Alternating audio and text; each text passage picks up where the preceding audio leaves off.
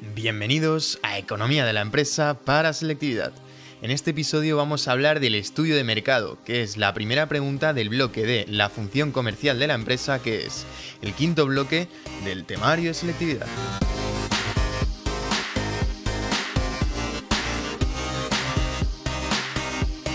Antes de empezar, quiero recordarte que estamos publicando los apuntes escritos totalmente gratis en nuestra página web. La puedes encontrar buscando economiaparaselectividad.com o en el link de las notas del programa. Y allí verás que hay un apartado que pone apuntes. Y en este apartado encontrarás cada post, o sea, cada apartado del temario de la asignatura tiene un post dedicado en el que están los apuntes y el, programa del, podcast, ¿no? Entonces nosotros estamos publicando periódicamente estos, estos posts que contienen, contienen perdón, los apuntes escritos de un apartado concreto del temario de economía. Además hay un apartado donde te puedes suscribir poniendo tu nombre y el email y entonces cada vez que publiquemos unos nuevos apuntes escritos te llegará un email diciendo hemos publicado nuevos apuntes. Entonces tú vas allí y, ves los apuntes y así no te perderás ningunos apuntes. Y además también ahora tenemos Instagram que nos puedes encontrar buscando economía para selectividad, como no, siempre igual.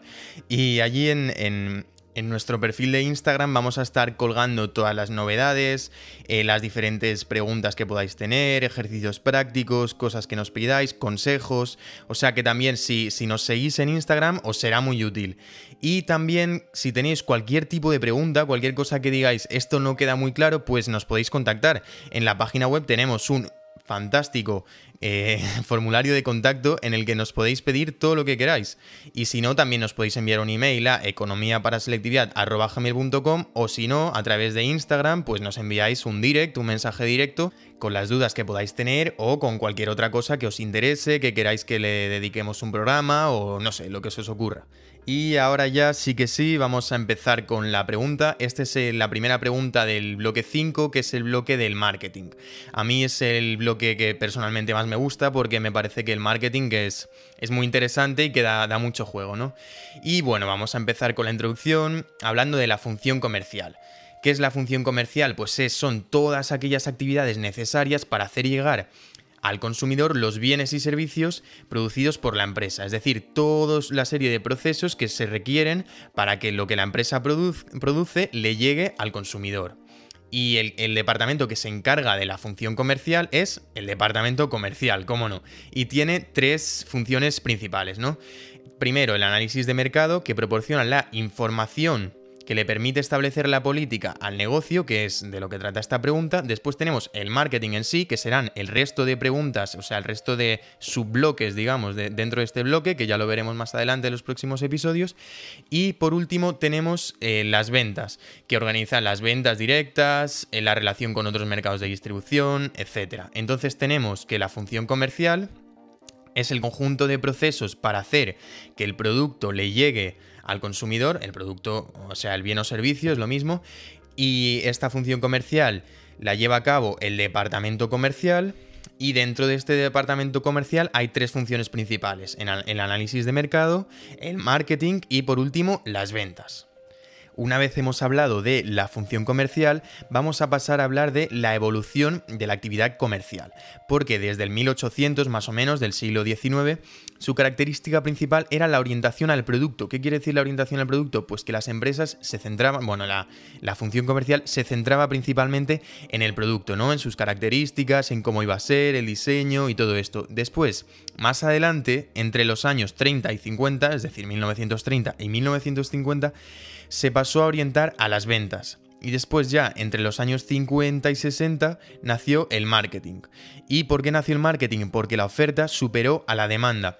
¿Qué pasa? Que cuando muchas empresas están ofreciendo muchos productos, es decir, hay más oferta que demanda, o sea, hay más productos que clientes, por así decirlo, es necesario conseguir que estos productos se vendan, o sea, no se venden solos y a raíz de esto nace el marketing, ¿no? Para darle una salida para convertir que estos productos se vendan de una forma más eficiente o se vendan más incluso. Y después ya, a partir de los, de los años 80, el 1980, aparece la responsabilidad social y la orientación humana, ¿no? Porque ya se ha establecido el marketing, eh, se ha orientado a las ventas y entonces ya pues se pasa a como a dedicarse a mm, no cosas secundarias, pero sí cosas que no son tan fundamentales como el marketing, ¿no? Como vendría a ser la responsabilidad social o la orientación humana. Entonces hemos hablado de la función comercial, del departamento comercial, y de la actividad de la evolución de la actividad comercial. Y ahora vamos a pasar a hablar del mercado. ¿Qué es el mercado? Pues es el conjunto de personas o empresas que tienen unas necesidades y pretenden satisfacerlas mediante la compra de un producto o servicio a un oferente. ¿Y esto qué quiere decir? Esto es la definición que tiene que, tiene que quedar escrita, pero ¿qué quiere decir esta definición? Pues es, el mercado es todas esas personas, ¿no? Toda la gente que tiene una necesidad, que necesita algo y que pretende resolver esta necesidad comprando algo, ya sea un bien o un servicio, ¿no? Entonces yo, por ejemplo, si quiero hacer footing, por ejemplo, necesito unas deportivas, ¿no? Entonces yo sería la persona que tengo una necesidad, que son estas deportivas para ir a hacer footing. ¿Y cómo lo soluciono? Pues voy a un centro comercial y me compro unas deportivas. Le estoy comprando un producto, en este caso, a un oferente, que sería la tienda donde yo lo compre. También podría ser un servicio, si por ejemplo necesitas una persona que venga a limpiar la oficina. Pues entonces también estás contratando un servicio, ¿no? Entonces, dentro del mercado tenemos tres elementos importantes. El producto en sí, que puede ser un bien o un servicio, la empresa que fabrica el producto y por último el consumidor que lo compra. Muy fácil, es como, es como un ciclo, ¿no? El producto, la empresa que lo fabrica y por último el consumidor que lo compra. Y también es importante decir y saber que tenemos varios tipos de mercado. Y estos tipos de mercados se definen en función de una serie de criterios, que son cinco en concreto. El primero es según el número de oferentes y demandantes. Según este criterio, el mercado será de competencia perfecta o de competencia imperfecta. ¿Qué quiere decir que sea de competencia perfecta? Esto no, no importa que lo expliquéis porque si no os vais a extender demasiado y no, no, habrá, no tendréis espacio. Espacio material para ni, ni tiempo tampoco para explicar todo esto. Pero bueno, yo lo voy a explicar porque es muy interesante. Entonces, el mercado de competencia perfecta es aquel en el que las empresas no pueden establecer, no pueden manipular el precio y se centran sobre todo en, en aumentar el, el bienestar. Después, por otro lado, el de competencia imperfecta, el mercado de competencia imperfecta puede ser un monopolio, un oligopolio o uno de competencia monopolista. El de el monopolio implica que solo hay un vendedor y que hay muchos compradores de un único producto. Después, el oligopolio quiere decir que hay pocos vendedores y muchos compradores de productos muy parecidos. Y por último, el de competencia monopolista, monopolista perdón, implica que hay un gran número de compradores y de, vendedores de un producto diferenciado, que no es homogéneo. Entonces tenemos que, según el número de oferentes y demandantes, el mercado puede ser de competencia perfecta o de competencia imperfecta. Si es de competencia imperfecta, podrá ser un monopolio, un oligopolio o por último, un mercado de competencia monopolista. El segundo criterio es el de las según las posibilidades de expansión. Según este criterio, el mercado puede ser actual, potencial o tendencial. Después, el tercer criterio es según el motivo de compra, que puede ser de consumo o industrial. No nos vamos a detener a explicar todo esto porque si no ya necesitaríamos un programa específico para cada uno.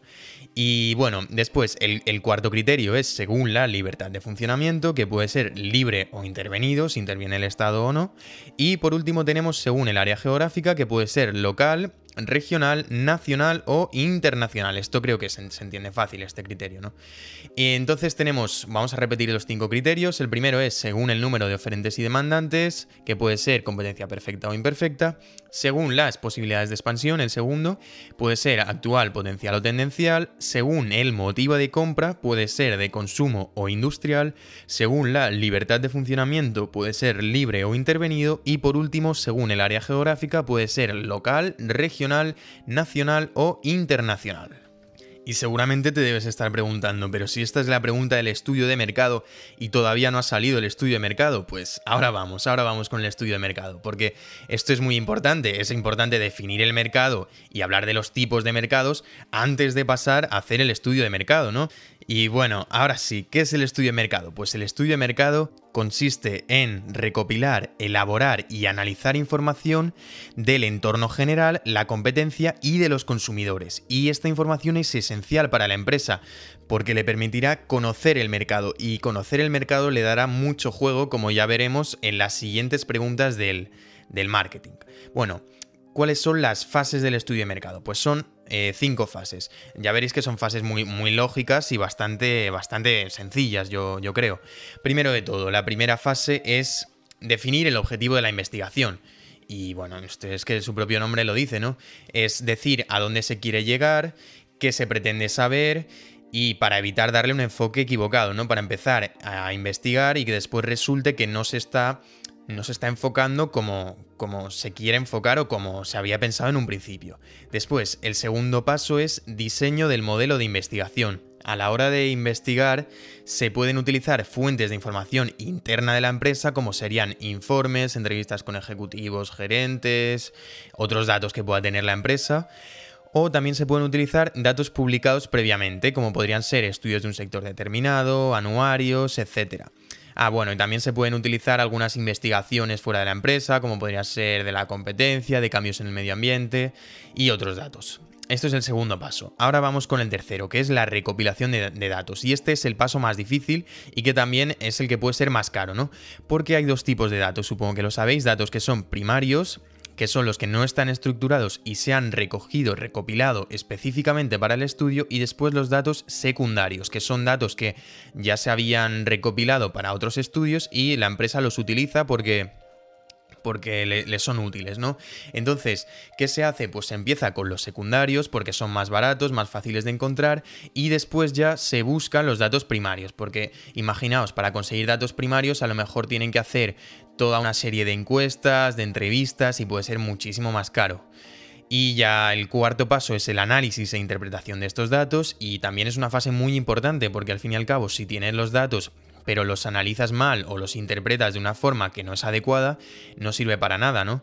Y en este paso se suelen utilizar hojas de cálculo, como, como el Excel, ¿no? Para mm, meter todos los datos y poder analizarlos, hacer gráficos, eh, dibujos y, y, estas cosas. Y ya el último, el último paso sería la presentación de los resultados. O sea, una vez, una vez hemos definido el, el objetivo de la investigación, hemos diseñado el modelo de investigación, hemos recogido todos los datos y estos datos los hemos analizado e interpretado ya, tenemos unos resultados y estos resultados los presentamos. ¿Y cómo se presentan? Pues se hace un informe donde se muestran las conclusiones del estudio. Y esto es muy importante también porque permite transmitir eh, la conclusión a la que se ha llegado y que los gerentes o las personas indicadas pues tomen las decisiones correctas. Entonces, repito las fases de la investigación de la, perdón, de la investigación de mercado, del estudio de mercado. Tenemos la definición del objetivo de la investigación, el diseño del modelo de investigación, la recopilación de datos, el análisis e interpretación de estos datos y, por último, la presentación de resultados. Ahora bien, no nos tenemos que olvidar de que el principal objetivo de la función comercial es el consumidor, porque al fin y al cabo es el que comprará el producto o servicio. Por tanto, la empresa tiene que conocer al consumidor. ¿Y qué implica conocerlo? Pues conocerlo implica saber sus necesidades, deseos, lo que le gusta, lo, que prefiere, su estilo de vida, ¿no? Entonces, se han establecido una serie de, variables que afectan el comportamiento de los consumidores. Estas variables se agrupan en tres categorías, tres grupos, ¿no? Tenemos, primero de todo, las variables externas, sociales o ambientales. ¿Y qué son estas variables? Pues son la cultura, la clase social, el grupo social, la familia a la que pertenezcan los consumidores. Después tenemos las variables internas, personales o individuales, que son la personalidad, la motivación, la experiencia de cada uno, de cada consumidor. Y por último tenemos las variables relacionadas con los hábitos de consumo, que son el quién, el cuándo, por qué compra y dónde compra. Entonces tenemos las, las variables externas, que son todo el, el, entorno donde ha crecido la persona, ¿no? Si es una persona occidental, eh, de, qué de qué religión es, de qué... cuáles son sus ingresos medios, Después tenemos las variables internas, que son pues si es una persona más abierta, si es una persona que le cuesta relacionarse, si está motivado con su trabajo. Y por último tenemos las variables relacionadas con los hábitos de consumo, que son pues si esta persona sale a comprar todos los viernes, si vive cerca del centro comercial de no sé qué, y todas estas cosas, ¿no? Entonces, una vez que se conoce el, el consumidor, se puede dividir en grupos. Y estos grupos es los que, lo que se le llama segmentos. Entonces, eh, cuando tienes el mercado y lo divides en varios grupos, se le llama hacer una segmentación de mercado. Entonces, ¿Cuál es la definición de segmentación de mercado? Pues es identificar unos grupos de consumidores que se comportan de manera similar ante un bien o servicio en particular. Es decir, con todos los criterios que hemos dicho antes, lo de la clase social, la personalidad y todo esto, una vez hemos identificado a estas personas, las dividimos en grupos, ¿no? Decimos, por ejemplo, todas las personas que tengan hijos van a ser un segmento, todas las personas que tengan hermanos van a ser otro, ¿no? Entonces vamos dividiendo el todo, la gran masa, el gran conjunto de clientes se divide en pequeños grupos, se segmenta en pequeños grupos de consumidores que tienen características comunes. Y entonces, ¿qué se hace? Pues se elige uno de estos grupos, es decir, tú tienes el grupo de los que tienen hermanos, el grupo de los que tienen hijos, el grupo de los que les gusta el fútbol, el grupo de no sé qué, y tú dices, o sea, la empresa decide enfocarse en uno de estos grupos, y este grupo recibe el nombre de target. Target es en inglés, es objetivo en inglés, ¿no? ¿Y cuáles son los criterios para llevar a cabo esta segmentación, esta división del mercado? Pues son eh, cinco, cinco criterios, ¿no? También como antes. Primero, tenemos los criterios geográficos, es decir, que la empresa decide seccionar el mercado en función de las zonas geográficas. Por ejemplo, podemos decir, un segmento serán los españoles, un segmento serán los chilenos, un segmento los peruanos. Después, bueno, y se puede hacer mucho más concreto. Por ejemplo, un, segmento los de Madrid, otro los de Valencia, Barcelona, mm, ya me entendéis. Después, el segundo criterio es preferencias y deseos de los consumidores, que pueden variar en función del sexo, la edad, la religión, la raza. Por ejemplo, podríamos decir todos los hombres, todas las mujeres, todos los mayores de 18, eh, los cristianos. Y después, el tercer criterio, los psicográficos, que son las características personales que hacen que el consumidor detecte beneficios o ventajas en el producto. Por ejemplo, la personalidad, los valores, las ideas políticas también influyen, son importantes. El cuarto criterio son las relaciones con la clase social, el nivel de los ingresos y el estilo de vida. Ya veis que esto está o sea, viene a ser lo mismo que lo que hemos explicado antes de conocer al, al, cliente, porque al fin y al cabo, al consumidor, porque al fin y al cabo aquí lo que hacemos es dividir el, mercado en pequeños grupos en función de, estas, de estos consumidores, ¿no? De las características de estos consumidores. Bueno, entonces el último ya, el último criterio es, son los comportamientos. Los comportamientos del consumidor, ¿no? Por ejemplo, la frecuencia con la que compra, en qué día compra, la lealtad a la marca, etcétera. Entonces, vamos a repetir esto. Tenemos aquí varios tipos de segmentación de mercado, varios criterios, que son los geográficos, las preferencias y deseos de los consumidores, los psicográficos, las relaciones con la clase social y los comportamientos, por último. Ahora, una vez que se, ha segmentado el mercado, como ya he dicho antes, la especialización tiene muchas ventajas. O sea, la especialización es lo que hemos dicho antes del target, porque eh, la especialización permite mejorar la adaptación del producto al consumidor. Es decir, si yo solo me voy a centrar en los mayores de 21 años, pues puedo hacer que el producto sea específico para la gente de mayor de 21 años. Entonces será mucho más efectivo. También permite optimizar los recursos al tamaño del mercado, alejarse de la competencia y centrarse en su mercado, que no deja de ser un mercado nicho, ¿no? Un mercado bastante pequeño. Aunque bueno, tampoco tiene por qué ser tan pequeño, pero bueno, ya me entendéis. Y quería pediros, por favor, que si os gusta el podcast, si os gusta la página web, los apuntes, que lo compartáis con vuestros compañeros y amigos, porque creo que les será muy útil y a nosotros también nos será muy útil para seguir colgando los programas, haciendo los, los, podcasts, los apuntes y ayudándoos en todo lo que necesitéis. Y con esto ya hemos acabado la, primera pregunta del bloque 5. Y vamos a hacer la conclusión, que como ya sabéis y lo digo siempre, tenéis que hacer un pequeño resumen. Por tanto, vamos a decir que la función comercial es clave para lograr el éxito empresarial y que es responsable de entregar al consumidor los bienes y servicios que produce la empresa.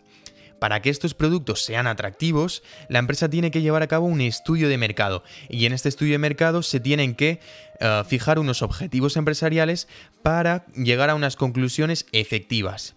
También tiene que tener en cuenta el análisis del consumidor, porque así puede determinar sus gustos y tener en cuenta una serie de variables que pueden ser muy útiles. Y por último, la segmentación del mercado es una estrategia que permite a la empresa dirigirse a una demanda no homogénea y centrarse en un grupo específico que se denomina target.